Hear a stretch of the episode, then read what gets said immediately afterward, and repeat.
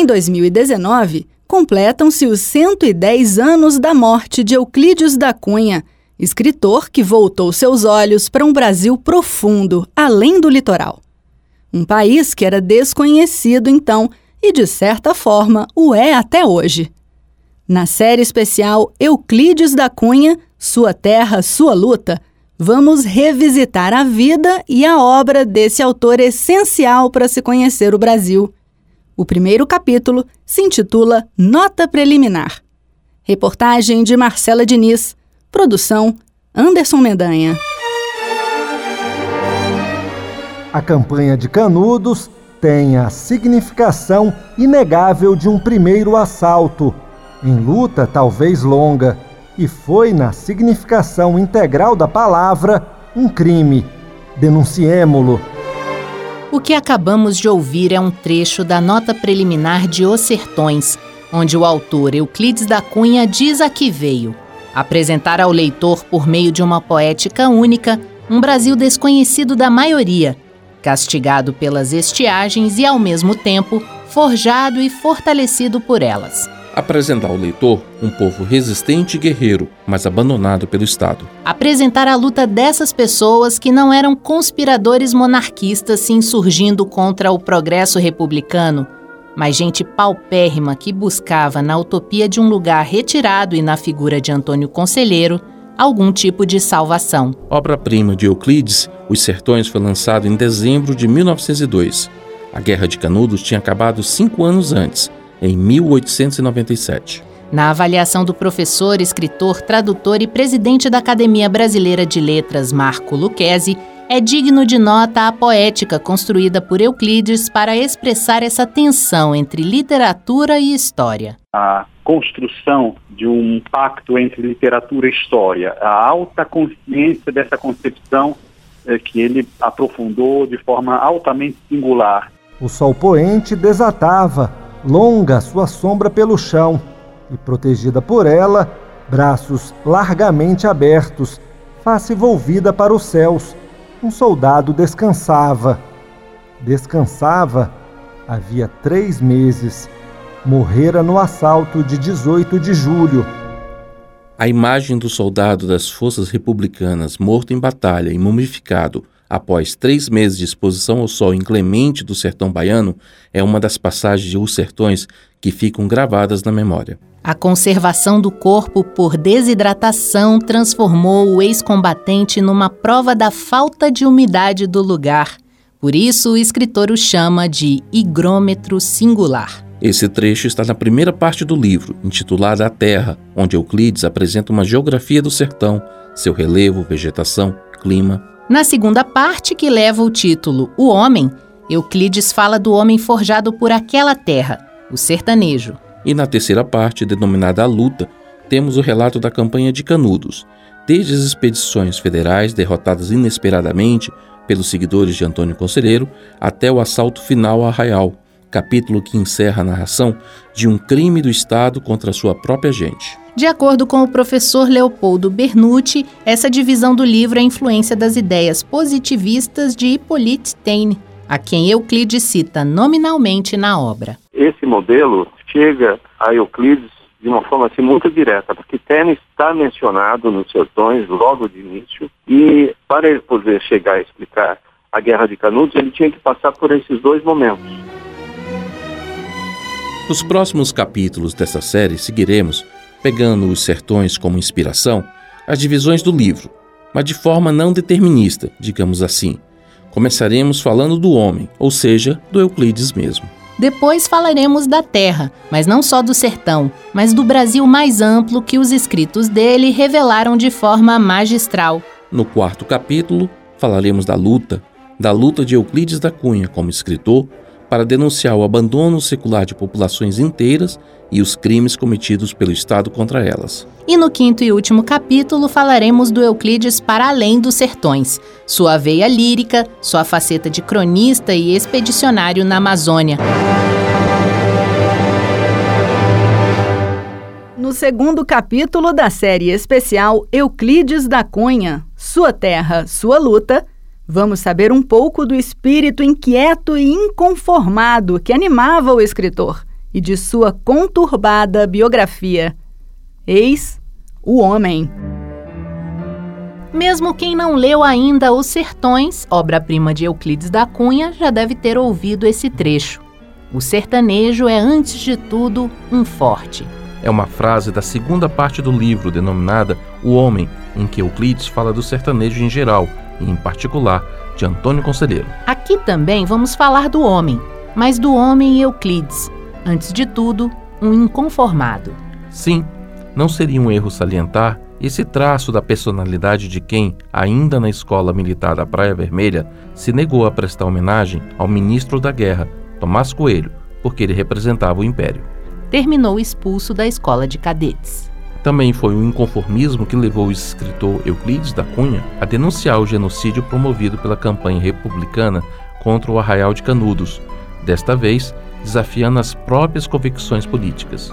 A personalidade inquieta o levou ainda a trabalhos como jornalista, engenheiro de obras, chefe de expedição do Itamaraty na Amazônia. O escritor, tradutor, professor e presidente da Academia Brasileira de Letras, Marco Lucchesi, enxerga em Euclides um espírito leonardiano, em alusão aos múltiplos interesses do mestre renascentista italiano Leonardo da Vinci. Um Euclides é, humanista, digamos assim, é, entre aspas, um Euclides preocupado com os destinos do país, essa demanda de um Brasil mais intenso, mais aberto, mais generoso com a diversidade. Conhecer o homem Euclides também é saber que ele nasceu Euclides Rodrigues Pimenta da Cunha no dia 20 de janeiro de 1866 em Cantagalo, Rio de Janeiro.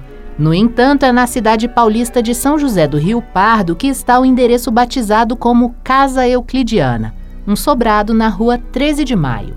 Quem conta é o rio pardense Abner Noronha, chefe de conservação do acervo da Biblioteca do Senado. É uma cidade que é considerado o berço dessa obra, Os Sertões, que a maior parte da obra ele escreveu é, num barracão de zinco à beira do Rio Pardo, porque ele era engenheiro, né, o Euclides da Cunha, e nesse momento ele estava reformando uma ponte sobre o rio. Ele ficou morando nessa cidade três anos, ele e a, e a esposa, e meus bisavós conheceram contam de passagens dele na cidade e tal. Quando morreu há 110 anos, não morava mais em São José do Rio Pardo. Residia em Copacabana, no Rio. Em 15 de agosto de 1909, ele pegou o trem na Central do Brasil, desceu na Estação da Piedade, andou até a casa do amante da mulher, Ana, o cadete de Lermando de Assis, e atirou contra ele. Um dos tiros se alojou nas costas do irmão de Dilermando, de Norá. Dilermando também atirou, quatro balas atingiram Euclides, que morreu aos 43 anos de idade. A tragédia da piedade, como ficou conhecido o episódio, seguiram-se outras. Dinorá de Assis perdeu parte dos movimentos do corpo. Ele era jogador do Botafogo. Anos depois, suicidou-se. Em 1916, sete anos depois do assassinato do pai, Euclides da Cunha Filho, o Quidinho, tentou matar Dilermando de Assis, mas acabou, como o pai, morto por ele. Em um diário, cuja capa traz a informação de que teria sido escrito de próprio punho por Ana, que passara a viver com Dilermano, temos o que seria a versão dela sobre os acontecimentos. Há trechos que revelam um Euclides machista e violento. E em outra passagem, Ana toma para si a maior parte da culpa pela tragédia.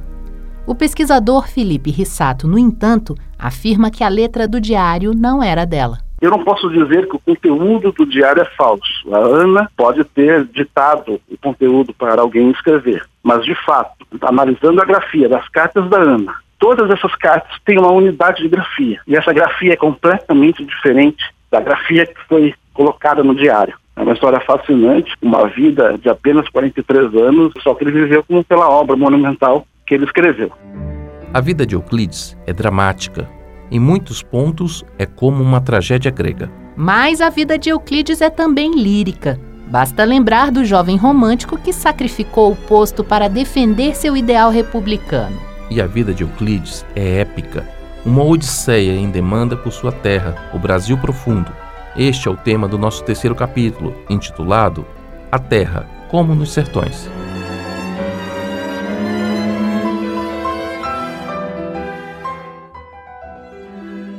Terceiro capítulo da série Euclides da Cunha, Sua Terra, Sua Luta, intitulado A Terra, você vai saber como uma obra literária pode ampliar nossa visão do que é o Brasil. O que há a combater e a debelar nos sertões do norte é o deserto. O martírio do homem ali é reflexo de tortura maior, mais ampla, abrangendo a economia geral da vida. Nasce do martírio secular da terra. Na primeira parte dos Sertões, Euclides da Cunha descreve um Brasil desconhecido da maioria, onde o castigo da seca se impunha à terra e ao homem de lá. Uma realidade que conheceu quando viajou para cobrir a Guerra de Canudos na Bahia, como enviado especial do jornal A Província de São Paulo, hoje o Estado de São Paulo. O escritor Ariano Suassuna, quando tomou posse na Academia Brasileira de Letras, disse o seguinte: Euclides da Cunha identificou nossos dois países diferentes através de dois emblemas. O Brasil oficial, ele o viu na Rua do Ouvidor, centro da civilização cosmopolita e falsificada. E o Brasil real, no emblema bruto e poderoso do sertão. Mas não foi só o sertão, mas também a Amazônia que Euclides da Cunha deu a conhecer nos seus escritos. Euclides esteve à frente de uma expedição do Itamaraty para o reconhecimento do rio Purus entre o Acre e o Peru, em 1904. Passou quase um ano na região que, como o sertão baiano, era ignorada pelo Brasil do litoral. Escreveu relatórios e ensaios sobre a experiência. Escreveu um livro, A Margem da História.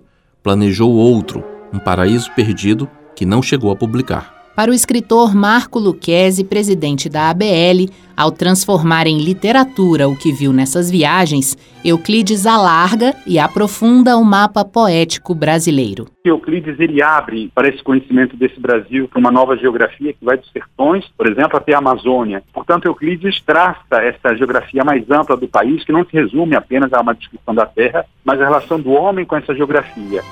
Marco Lucchesi observa, no entanto, que o Brasil dos sertões também era desconhecido pelo próprio Euclides e que o autor se coloca como alguém que é modificado pela realidade que passa a testemunhar. Euclides tem a coragem de mudar seu próprio preconceito em relação aos sertanejos, que não eram conspiradores monarquistas, mas gente miserável que, antes de seguir a palavra do líder religioso Antônio Conselheiro e com ele construir o arraial em Monte Santo, estava abandonada à própria sorte conhecer o país e as suas formas mais profundas e intensas, levou Euclides a uma, a uma, grande transformação. Até mesmo quando ele começa os sertões e como ele termina os sertões. Ele vai se convertendo, inclusive mudando e alterando de forma dialética luminosíssima a sua posição daquilo que representava Canudos e esse, entre aspas, perigo do conselheiro quando ele se dá conta que os sertanejos não sabiam sequer como nomear o canhão. Nunca tinham visto uma situação tão dramática quanto aquela e Euclides, é, nas últimas páginas, é praticamente um grito, um grito de, de indignação diante daquilo que aconteceu nos sertões, que é considerado realmente um grande genocídio. A experiência em loco dos sertões também provoca questionamentos em Euclides sobre as teorias raciais utilizadas por ele mesmo para analisar o sertanejo com base na ideia, em voga no seu tempo, de subraça. É o que aponta o professor Leopoldo Bernucci. Ele é autor, entre outros títulos, do livro História de um Mal Entendido, um estudo transtextual de A Guerra do Fim do Mundo, de Mário Vargas Llosa, que trata da Guerra de Canudos. Ele era um escritor, logicamente, muito consciente das limitações que ele tinha. Por um lado, ele tinha as teorias com as quais ele tinha que trabalhar, teorias raciais do momento. Por outro, ele chega e vê que a realidade é completamente diferente e ele começa a fazer uma correção. Isso, logicamente, mostra uma contradição, mas eu acho que a contradição nesse caso é uma contradição muito benéfica, ela é muito produtiva, ela mostra um lado, uma dimensão, em primeiro lugar, humana do escritor. Um escritor contraditório como qualquer um de nós que temos em qualquer momento da vida nossas contradições. No quarto capítulo da série, intitulado A Luta, falaremos sobre a batalha que Euclides toma para si enquanto escritor a denúncia de injustiças, do abandono e das violências cometidas pelo Estado contra sua gente.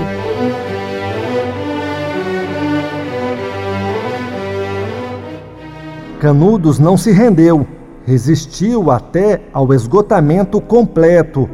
Caiu quando caíram os seus últimos defensores.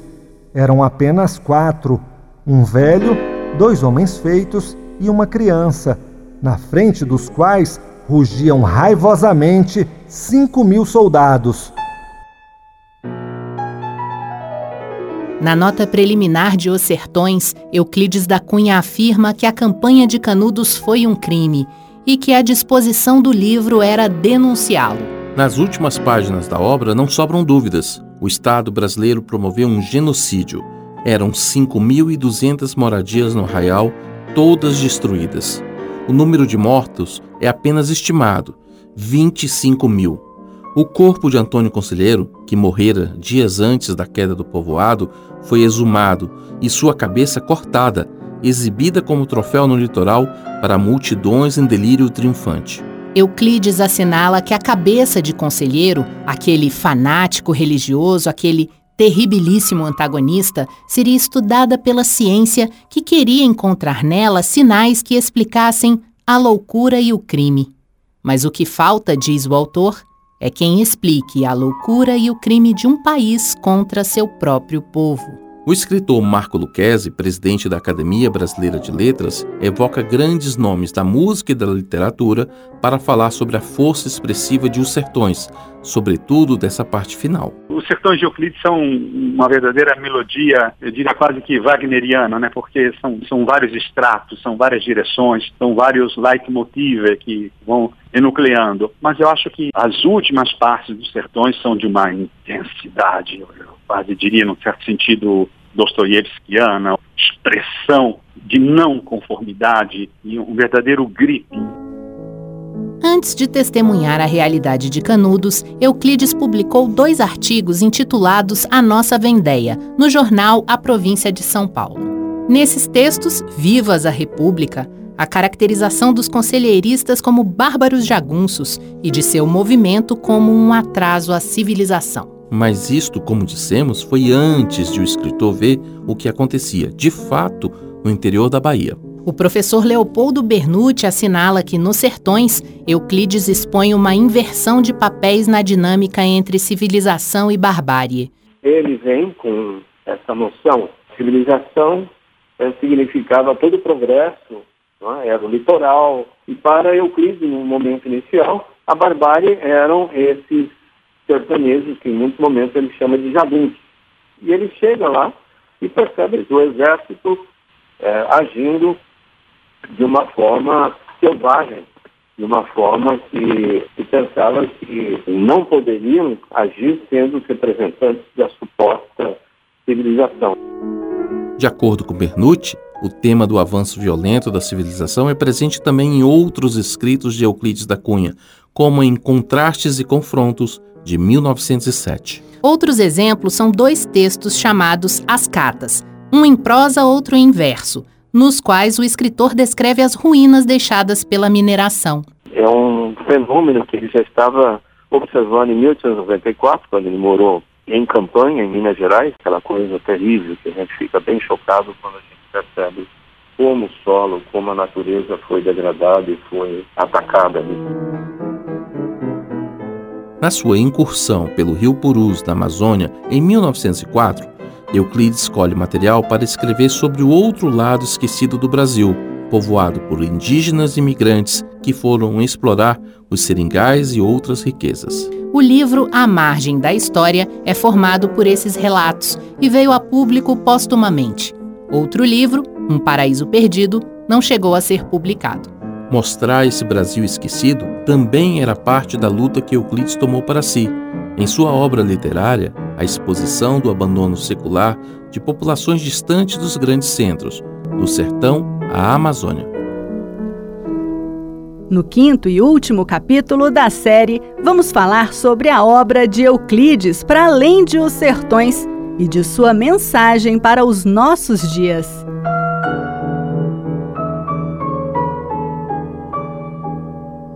A vida curta de Euclides da Cunha, que morreu com apenas 43 anos, impediu o Brasil de ver até onde poderia chegar o gênio de um dos seus maiores escritores. A obra A Margem da História sobre a Amazônia ficou sem a devida revisão final do autor, mas foi publicada depois da sua morte. Um Paraíso Perdido, que também faria parte dos escritos amazônicos, seria o título de um novo livro, mas não houve tempo. No entanto, poucos são os que podem ser classificados como autores de uma obra fundamental para a interpretação de um país. E Euclides da Cunha está, sem dúvida, nesse seleto grupo. Em suas mais de 600 páginas, a obra Os Sertões mostra um Brasil que, de certa forma, permanece desconhecido até hoje para muitos brasileiros e que também, por isso, continua atual e aberto para renovadas leituras, como ressalta o escritor Marco Luquezzi, presidente da Academia Brasileira de Letras. É fundamental que o futuro não é, contribua realmente para ampliar sempre mais, renovar o livro tem toda a possibilidade de já constituída de durar séculos e séculos e séculos enquanto existir a língua portuguesa e alguém que se interesse pela língua portuguesa.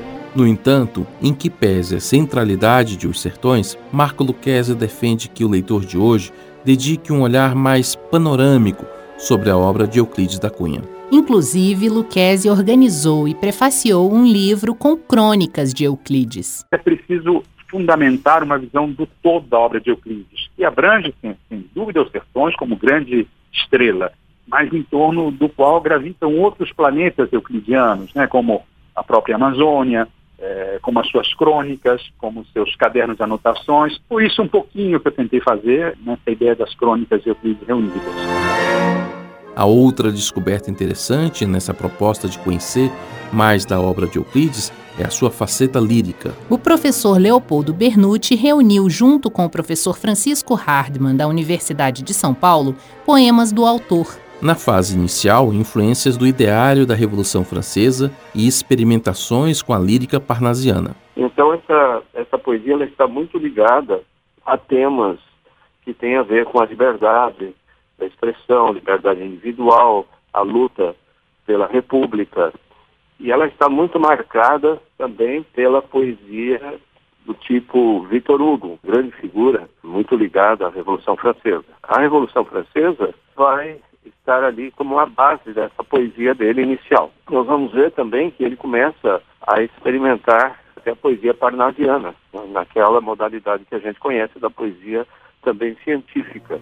Em outra parceria, o professor Bernucci e o pesquisador Felipe Rissato foram responsáveis por uma versão atualizada de A Margem da História, de Euclides da Cunha. Em suas pesquisas, Felipe Rissato descobriu que Euclides da Cunha publicou poesias com pseudônimo Ícaro, a figura mitológica grega que, para fugir de um labirinto, fez para si asas. De achados dele, o mais recente foi o do seu primeiro pseudônimo, que foi Ícaro, e ele utilizou esse pseudônimo no, no, Rio de Janeiro em jornais em 1883, na antecipação de sua estreia na imprensa, porque até então se pensava que isso tinha se dado em 1884. E o pesquisador Felipe Rissato já prepara um material novo para publicação.